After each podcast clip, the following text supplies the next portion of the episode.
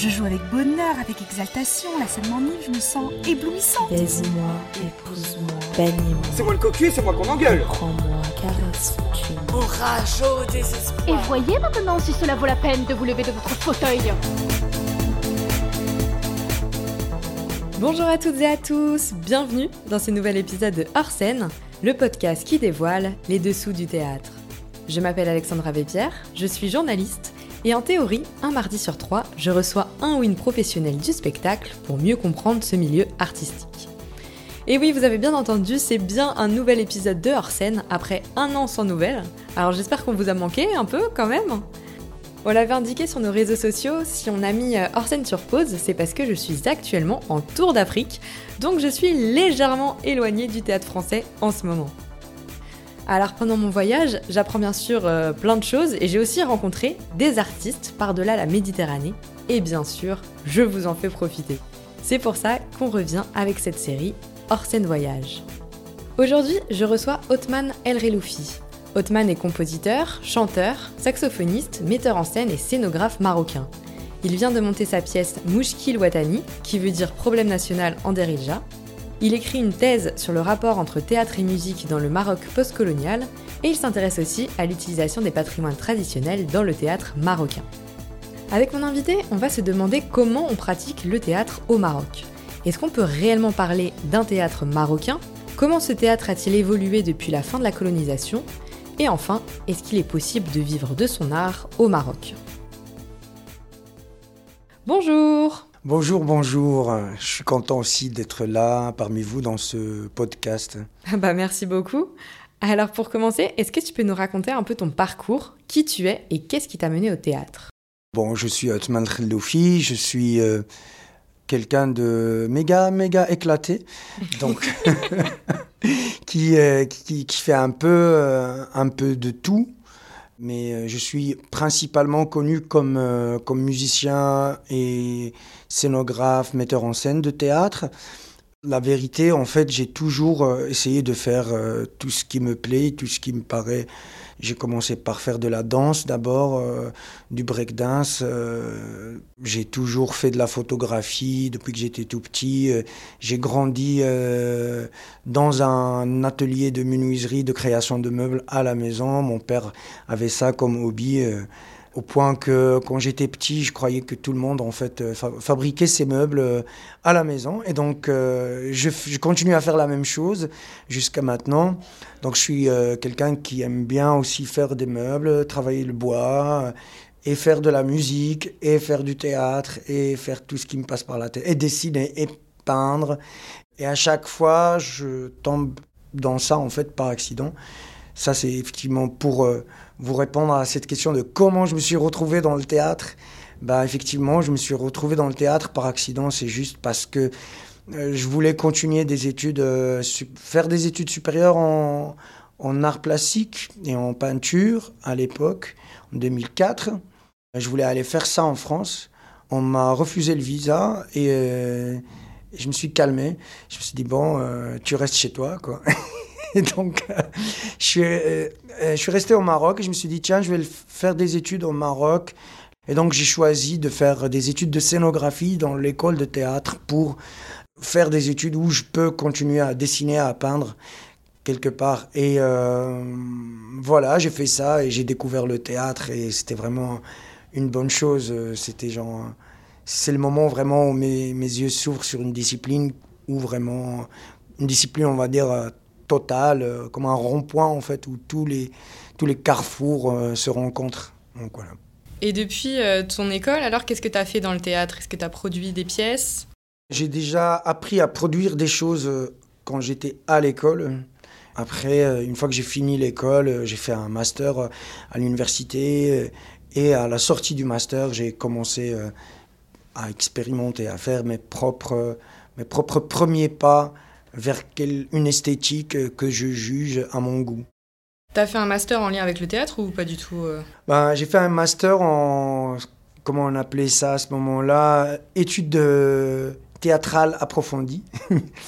et euh, où j'ai choisi de faire un mémoire de fin d'études euh, sur la question des rapports entre le théâtre et la musique parce que j'étais aussi dans la musique en plein dedans, sans aucune formation académique, mais, mais, euh, j'avais une activité musicale euh, déjà professionnelle et euh, je faisais des études en théâtre et j'avais fait un mémoire où je m'interrogeais sur comment en fait la musique pourrait apporter quelque chose à l'écriture de la mise en scène. D'accord. Bah, du coup, on va y revenir tout à l'heure sur le lien entre théâtre et musique. Dans tes centres d'intérêt aussi, il y a le théâtre euh, postcolonial. Pourquoi le théâtre postcolonial? Est-ce que tu peux nous expliquer comment était le théâtre avant l'indépendance et comment il est maintenant? Donc, pour rappel, l'indépendance du Maroc, c'était en 1956. Donc, qu'est-ce qui s'est passé euh, depuis? Comment a évolué le théâtre?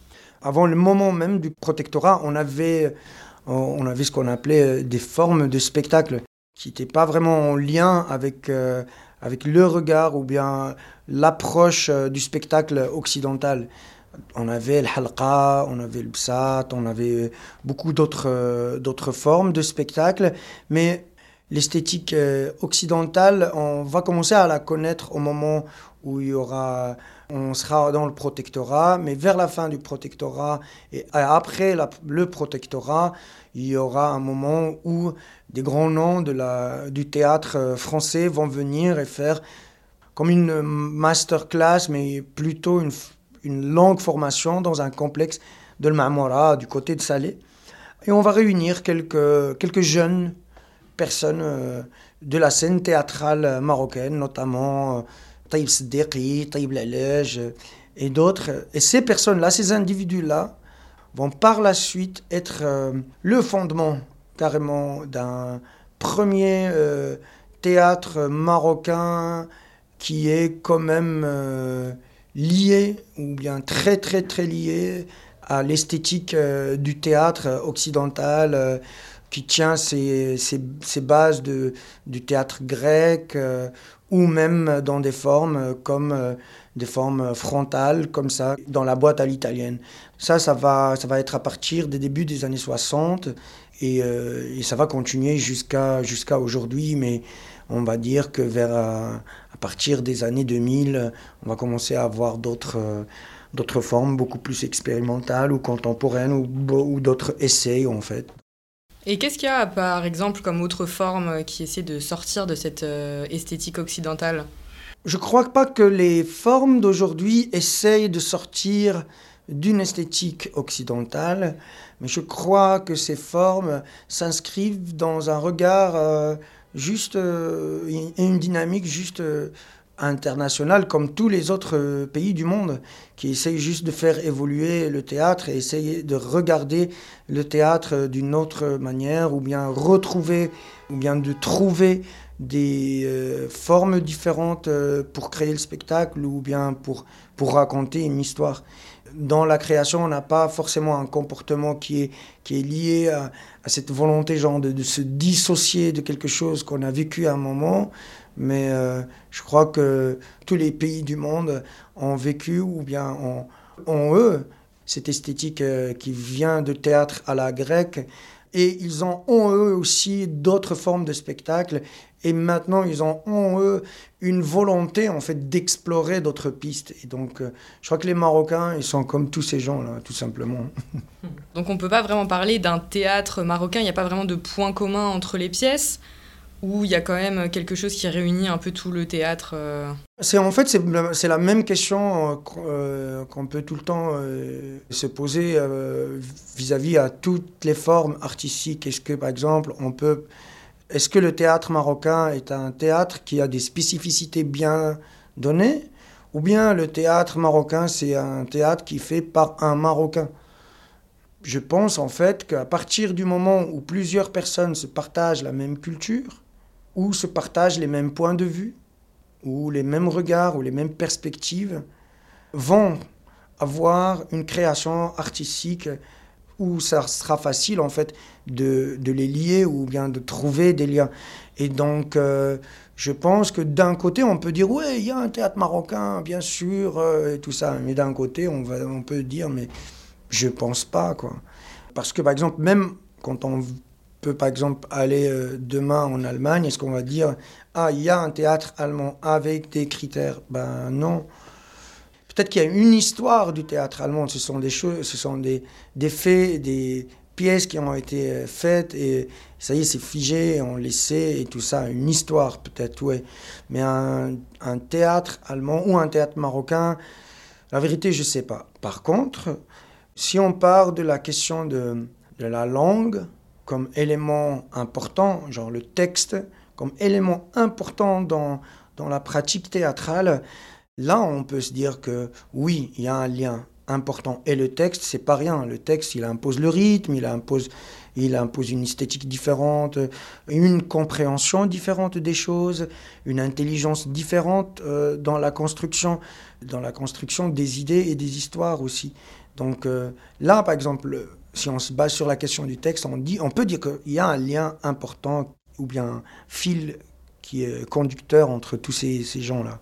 Bah justement, pour euh, revenir sur le texte, formidable, qu'est-ce qui est joué? Quelles histoires sont racontées? Est-ce qu'on se base sur des textes euh, Il y a des auteurs marocains qui ont écrit des textes qui sont devenus des classiques, comme nous on peut avoir avec les euh, Molières et Mhm. compagnie? Ou est-ce que c'est un théâtre un peu plus expérimental, des choses qui se créent sur scène directement? Bah, ça dépend des moments et des époques, la vérité. Par exemple, Un des grands noms de la, de la scène arabe, qui est marocain, a laissé quand même un bon patrimoine euh, théâtral euh, pour le Maroc, notamment des pièces comme euh, Maqamat Badi Zaman al-Hamadani ou bien Al-Harraz. Harraz, c'est une pièce monumentale qui a été créée à base d'une chanson traditionnelle marocaine, du patrimoine traditionnel de l'Melhoun, et qui est une forme de chanson où il y a de la narration, tout simplement. Après, le Maroc a connu aussi une, bonne partie aussi du, de théâtre euh, engagé, politique, un théâtre surtout porté par les mouvements étudiantins pendant, pendant les années de plombe euh, et les années du règne du roi Hassan II. Et aussi, on a eu une bonne partie de vaudeville, comme tous les, comme tous les pays. Le vaudeville, ça marche super bien chez nous, en fait. Et donc, on a eu beaucoup, beaucoup de vaudeville. Et les thèmes du vaudeville sont connus, c'est les quiproquos, c'est les scènes d'amour. Donc, euh, ce sont les, les principaux euh, sujets traités maintenant.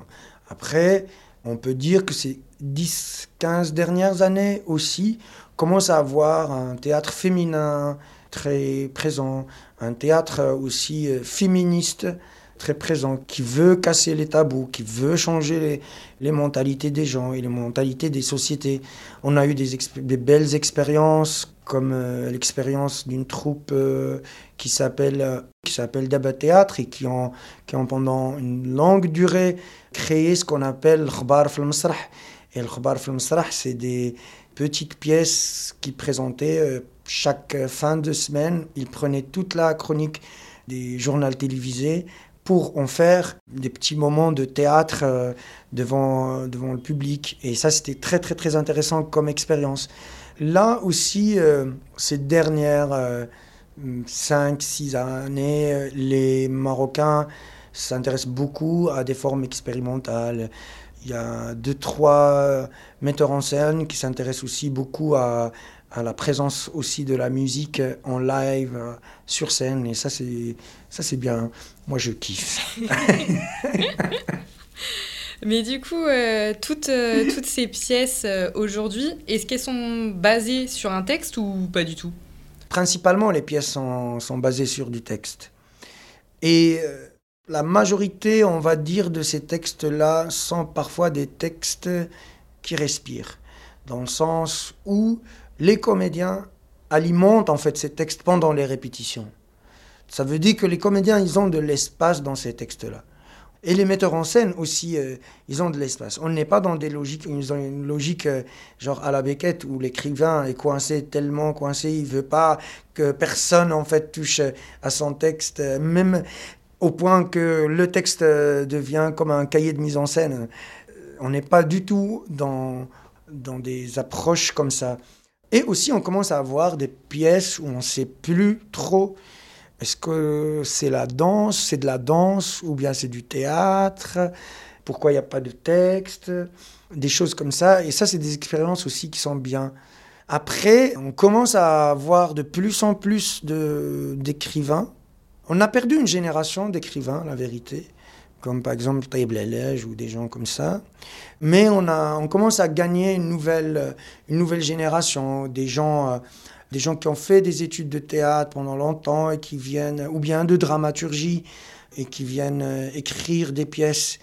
Après, je dois avouer que aussi, on a beaucoup de gens qui écrivent aussi en français. On a aussi beaucoup de gens qui commencent à écrire en amazir, et ça c'est bien. Ça c'est très très intéressant. Et on commence à avoir de plus en plus des pièces de théâtre en amazir. C'est quoi le namazir Ah, l'amazir, c'est euh, c'est une des langues officielles euh, du Maroc. Euh, 70% des Marocains sont amazir. Il y a trois grandes sections de cette langue amazir. Il y a les amazirs du nord, on les appelle les rifins. Les amazirs du, du milieu, on les appelle les ayanes. Et euh, les amazirs du sud, du sud, on les appelle les sous. Et c'est une langue euh, très très ancienne. Les Amazirs, c'est les vrais et les premiers habitants du Maroc avant l'arrivée des, des Arabes, euh, ou bien avant l'arrivée des Juifs, ou bien des musulmans sur ce territoire. Mais du coup, attends, pause. C'est quoi le Derija alors? Le Derija, c'est. euh, Parce que Ah. moi, on m'a toujours dit que c'était le Derija, la langue du Maroc. Ben, en fait, le Darija, c'est comme si par exemple, euh, moi je viens et je te dis euh, le langage familier. Et donc, euh, tu vas arriver en France, par exemple, et tout le monde va te dire Ah, tu parles le familier ou bien l'officiel Ou bien le soutenu En fait, c'est juste que nous sommes dans un territoire où le soutenu est tellement aussi important dans la littérature et dans certaines sphères aussi officielles. Nous avons le langage arabe soutenu comme un, un élément important qui nous lie avec tous les autres pays arabes, parce que c'est un arabe standard, standardisé pour qu'on puisse tous communiquer facilement. Et après, chacun a son arabe dialecte, son arabe darija. Darija, le mot darija, ça veut dire juste l'arabe courant, familier, euh, dialecte. Donc euh, voilà, c'est ça. Eh ben, magnifique. c'est bien, il faut un mois et demi au Maroc pour apprendre ça. ok, alors revenons un peu euh, au théâtre. Du coup, quand on va voir une scène, une pièce, pardon, quelle place a le public? Est-ce que euh, c'est modèle, bah, comme moi je vais connaître en France, où c'est un public dans le noir, silencieux, qui juste regarde, ou est-ce qu'il y a d'autres formes qui sont exploitées? On n'est pas encore dans la forme terrain de foot. Genre à la grecque d'ailleurs. En Grèce, ils étaient en mode terrain de foot. hein. Tout le monde parlait, c'est pas grave, ils sortaient le goûter. non, mais euh, bah, ça dépend en fait de ce que veut le metteur en scène. De ce que veut créer le metteur en scène comme, comme rapport euh, comédien-spectateur. Et, et beaucoup de choses. euh, après nous permettent de construire ce rapport. On peut mettre le public dans le noir, on peut le mettre dans la lumière, euh, ben, on peut le mettre dans un terrain de foot, enfin, on peut faire du théâtre de rue, on peut du théâtre dans un souk. euh. je crois que la même chose se passe euh, un peu partout dans le monde. On décide si on laisse le choix au public de papoter ou bien si on, si on veut un public silencieux. Et donc, euh, est-ce que le théâtre, c'est un art populaire au Maroc? Est-ce qu'il y a beaucoup de gens qui vont voir des pièces ou est-ce que ça reste assez restreint à une partie de la population? Le théâtre, dans sa forme occidentale, reste euh, restreint. Mais le théâtre, si on considère le théâtre comme une forme de spectacle, une forme qui porte en elle la narration et tout ça, ben là, je pourrais te dire qu'il y a plein d'autres formes de théâtre et qui sont là plutôt dans des sphères euh, populaires, dans les sourds, dans les jamel fna, dans il y a la halqa qui est une forme de théâtre sphérique où le narrateur ou euh, peut-être plusieurs comédiens sont là pour faire un spectacle, pour raconter une histoire et euh, ils gagnent leur l'argent de manière directe, c'est comme un peu le chapeau, comme ça. Mais nous, ils font pas le chapeau, euh, genre à la fin du spectacle. Ils racontent un tout petit peu et après ils font un tour pour gagner de l'argent. Et après, ils le font plusieurs fois pendant le spectacle. Et, et donc ça, ça influence aussi l'écriture dramaturgique parce qu'ils doivent, euh, ils doivent travailler, ils doivent fonctionner comme une série Netflix. hein. Suspense. Bah euh, Ils doivent savoir quand est-ce qu'ils doivent arrêter la narration pour faire le tour. Donc euh, ça, c'est important. Et, euh, et je pense que, que oui, il y a, certaines formes euh, qui, vont être suivies par euh, une partie du peuple. euh, Il y a une autre forme par une autre partie et ainsi de suite. Mais certes, le théâtre, genre, dans sa forme de la boîte à, l'italienne, n'est pas une nécessité un besoin encore pour le peuple marocain. On va parler bah, maintenant de comment fonctionne l'économie du théâtre au Maroc. Est-ce qu'il y a des subventions pour les artistes? Comment on vit en tant qu'un artiste et comment on crée? On vit de manière hyper difficile. Quelle surprise Non, mais d'abord, au Maroc, il faut savoir, il n'y a pas de système d'intermittence de spectacle. Ça, c'est une première chose.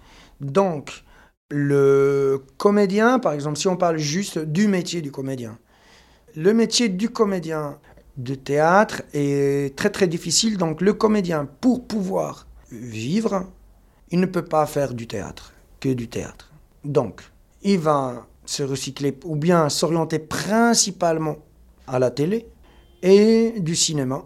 Et s'il trouve l'occasion, il va faire de la publicité aussi. Et s'il peut, à ce moment-là, trouver du temps pour faire du théâtre, il va le faire parce que pour certains comédiens, faire du théâtre, c'est une nécessité qui les maintient en vie. Et donc, le théâtre, euh, moi, parfois, je le vois comme, genre, euh, je vois les comédiens, en fait, euh, quand ils vont faire du théâtre, j'ai l'impression, en fait, c'est eux qui ont besoin de faire du théâtre et pas le spectateur qui a besoin de regarder du théâtre.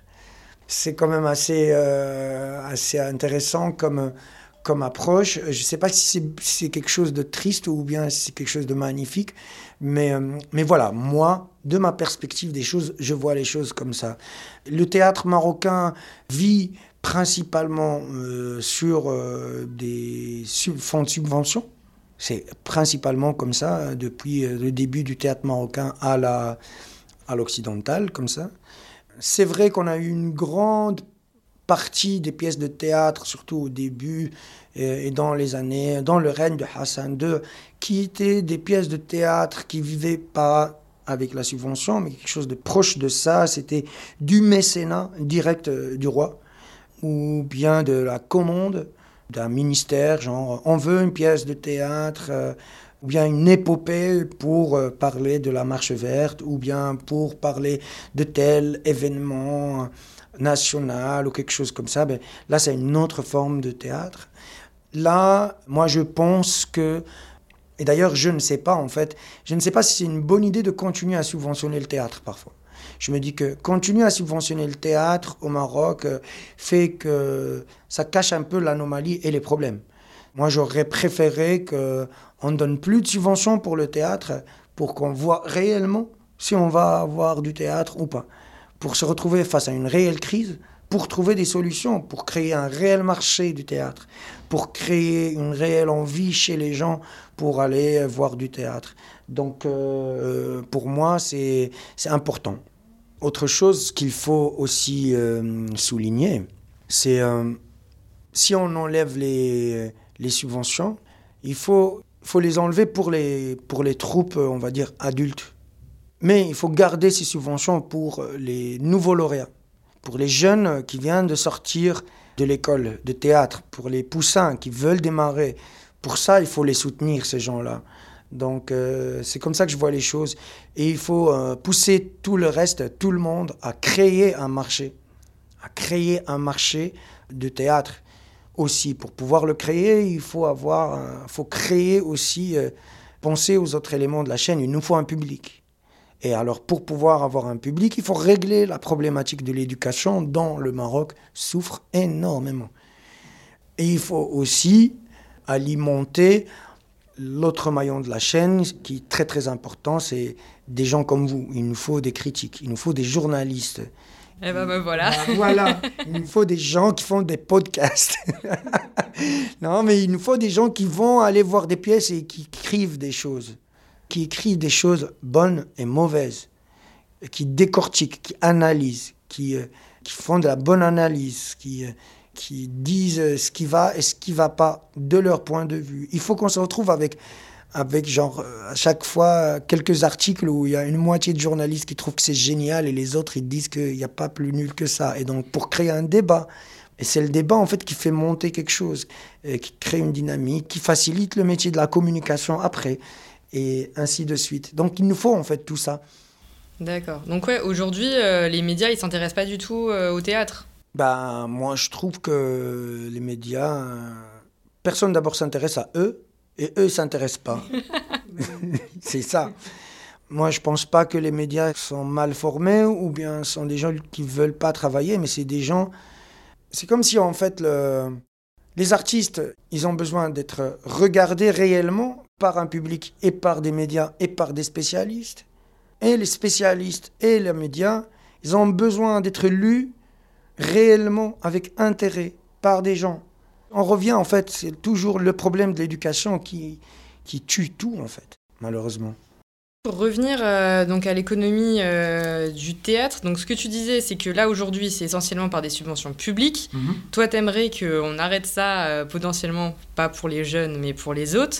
Mais du coup, d'où viendrait l'argent? Il faudrait créer. Là, pour l'instant, il n'y a pas de théâtre privé, par exemple. Ça n'existe pas au Maroc? Ça commence à exister en fait. Il y a une seule expérience qui existe qui s'appelle Masrah al-Maghrib, théâtre du Maroc. On va dire que c'est semi-privé. Mais la vérité, je ne sais pas trop si ça marche bien. Parce que ça a démarré juste euh, quelques mois avant la crise du Covid. Et donc, c'est- compliqué. De toute façon, il faut créer, un modèle économique général qui fait que le spectacle vivant au Maroc euh, puisse, euh, puisse se développer. J'ai l'impression que je parle que des choses négatives, en fait. C'est sinistre, euh, ce podcast. On va passer à du plus positif maintenant, parce que on va parler bah, de ton travail à toi, quand même. Genre, ça, ça va être positif. Bah, j'espère pour toi. en gros, donc toi, tu travailles sur le lien entre musique et théâtre. Ouais. Est-ce que tu peux nous parler bah, bah, déjà de quel est le lien entre musique et théâtre et sur quoi tu travailles, euh, les pièces sur lesquelles tu as travaillé, etc. Bon, je vais essayer maintenant de dire que des bonnes choses, genre la vie en rose. non, non, non. On veut du réaliste. Moi, en fait, j'ai commencé à travailler sur la question de théâtre et musique parce que je crois que j'avais même pas le choix. J'avais même pas le choix parce que je faisais de la musique et je faisais du théâtre. Et euh, les lier ensemble, c'était pas genre, c'était pas une obligation, quelque chose comme ça, mais c'est juste, je me suis retrouvé dedans en direct. À un moment, je commençais à remarquer que j'étais en train de travailler avec mes musiciens, que mes, mes musiciens me regardaient bizarrement, en fait, qu'ils avaient un peu parfois du mal avec ma manière de travail. Et j'ai compris, en fait, que ma manière de travail ne correspond pas avec les autres expériences qu'ils ont avec d'autres gens.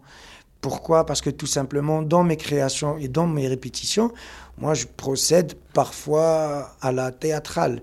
Je pense la musique de manière théâtrale, je pense les textes de mes chansons à- de manière théâtrale, je pense à une dramaturgie du son, une dramaturgie de la musique. Parfois, je n'ai pas besoin de venir avec des partitions ou bien avec des grilles d'accords pour les comédiens, pour les musiciens. Regarde, mais je fais l'amalgame. pour mes musiciens, je me retrouve à travailler, à vouloir travailler des exercices avec mes musiciens pour mener mes musiciens à une piste, chose que je fais de manière naturellement avec mes comédiens, euh, on fait tout le temps ça. Et l'inverse aussi, je me suis retrouvé à faire, à être extrêmement exigeant pour des questions de rythme avec mes comédiens, parfois à compter, à compter certaines choses, compter les syllabes, euh, demander aux gens de compter des syllabes et, euh, et sur le rythme des syllabes, euh, construire le rythme des gestes ou bien le rythme de la dynamique. Écoutez, Je me suis retrouvé à un moment perdu réellement entre les deux, mais j'ai adoré ça et je me, je me j'ai commencé à m'intéresser beaucoup à ça.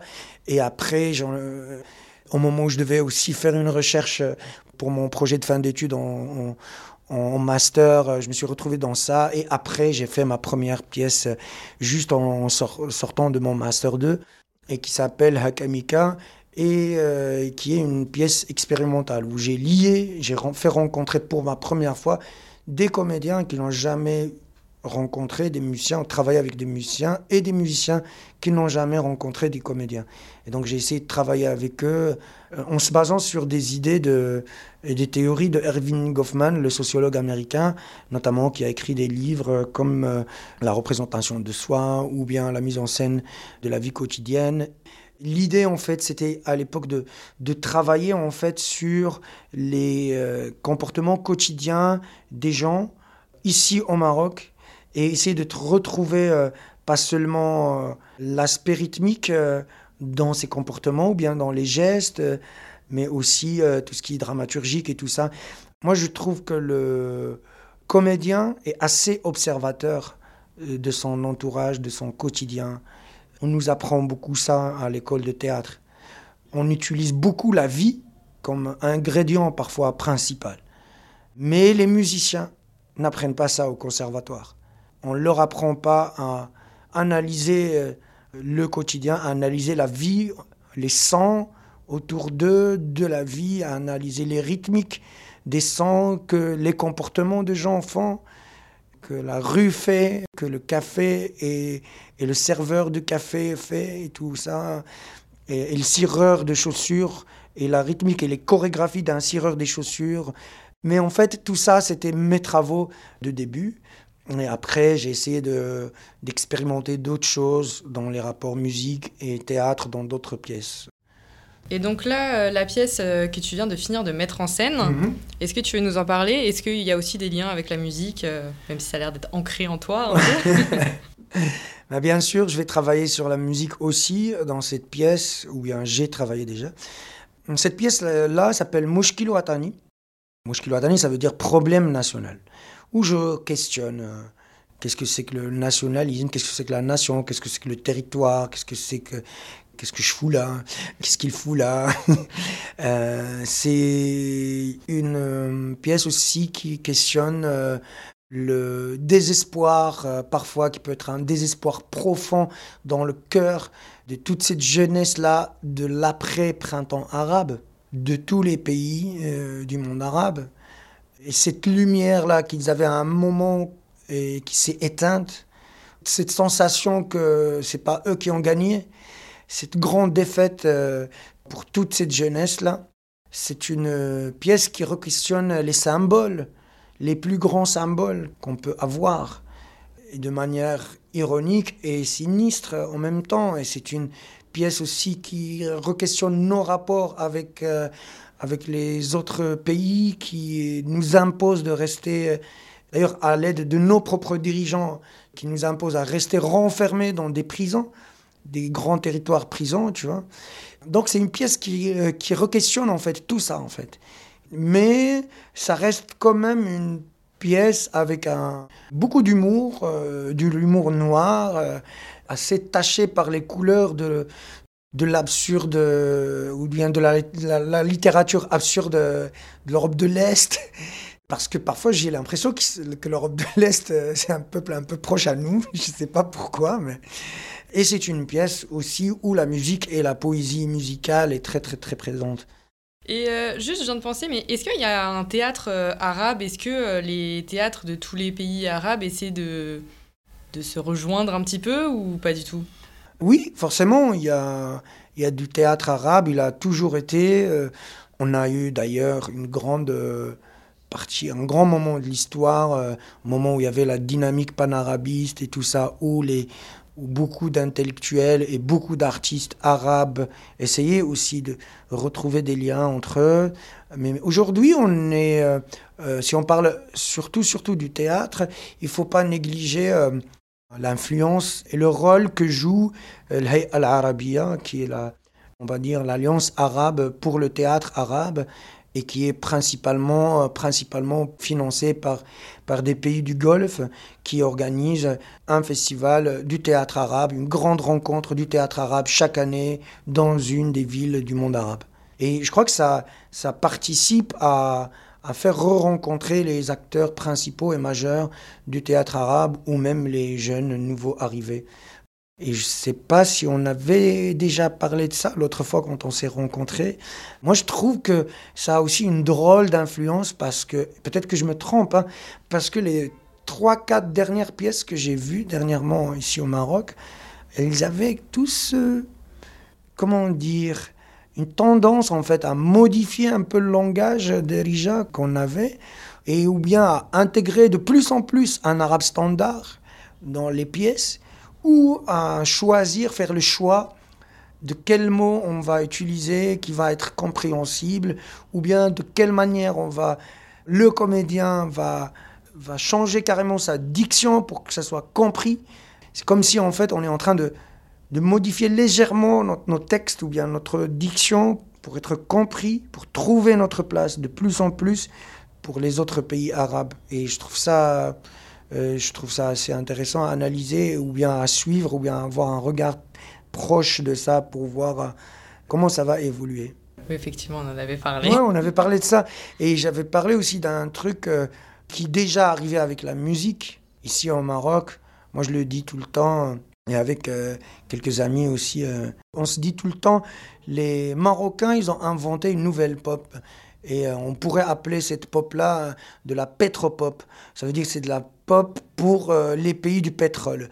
C'est pour aller jouer dans les pays du pétrole et vendre nos spectacles de plus en plus. Et donc on va inventer une nouvelle pop dont le texte est un texte simplifié et avec une diction bien claire pour que ça soit compris. Et même parfois ça va très loin avec des rythmes très, euh, très clairs pour... Euh, parce que nous, nos rythmes, ils sont pour eux peut-être trop africains. Ils ont des rythmes complexes, eux aussi, mais, euh, mais pour eux peut-être que nos rythmes sont trop africains euh, ou bien sont trop amazirs. Mais en gros, on a inventé, je pense, une pétropop au Maroc. Et je crois qu'on va inventer un pétrothéâtre. non, mais j'espère pas. mais du coup, il y a souvent des tournées dans les autres pays comme ça euh, pour les pièces euh, marocaines, par exemple? Ça arrive souvent ou pas? Ah, On n'en est pas encore là. Hein. on n'en est pas encore là. On n'en a pas encore les moyens parce que pour faire tourner une pièce de théâtre, c'est beaucoup plus compliqué que faire tourner un, groupe de musique. Hein. Je dois dire que on arrive à, rejoindre le monde arabe principalement à un moment de l'année, qui est euh, le festival euh, du théâtre arabe fait par l'Al Arabiya. Eh bien, sur ces belles paroles, ah si, est-ce que tu as des artistes marocains que tu aimerais nous conseiller? Bien sûr. Ah. Ah, il y en a. Fais-nous rêver. Il y en a. Moi, je voudrais bien euh, d'abord euh, souligner l'expérience de Daba Théâtre, qui a été pendant longtemps une belle expérience ici au Maroc. Bien sûr, beaucoup plus ancien que Daba Théâtre. Je parlerai de grands metteurs en scène Taïb Sdeki, ou bien de grands écrivains marocains Taïb Lalij. Cela, c'est des références importantes à connaître. Maintenant, les contemporains, mes, mes collègues de maintenant, j'aime beaucoup euh, le travail de Mohamed El Je trouve que c'est un super metteur en scène, vraiment à suivre. J'ai rarement été déçu dans une de ses pièces. Hein, genre, euh, toutes ces dernières pièces euh, ont été un vrai délice. Naïma Zetan, qui est quand même une, une artiste et une metteuse en scène assez, euh, assez engagé euh, pour la cause féminine et je salue vraiment son combat depuis, euh, depuis des années à résister, à rester encore là et à faire des, des pièces très courageuses et tout ça. Euh, Selima Moumni est une chorégraphe dont j'ai vu sa présence dans des pièces de théâtre et que j'aime beaucoup maintenant. J'espère que j'ai pas oublié quelqu'un et que je vais pas avoir un problème avec quelqu'un. ça fait déjà pas mal de monde. Bah, du coup, on mettra euh, tous les noms dans les, euh, les descriptifs de l'épisode. Comme ça, les gens pourront retrouver. Faudra que tu me les envoies d'ailleurs. Oui, ouais, je vous envoie. Je t'envoie, je t'envoie une bonne liste. Comme ça, j'aurai aucun problème avec personne. bon, bah super. Bah, merci beaucoup. Merci à toi aussi. Et shukran. Shukran.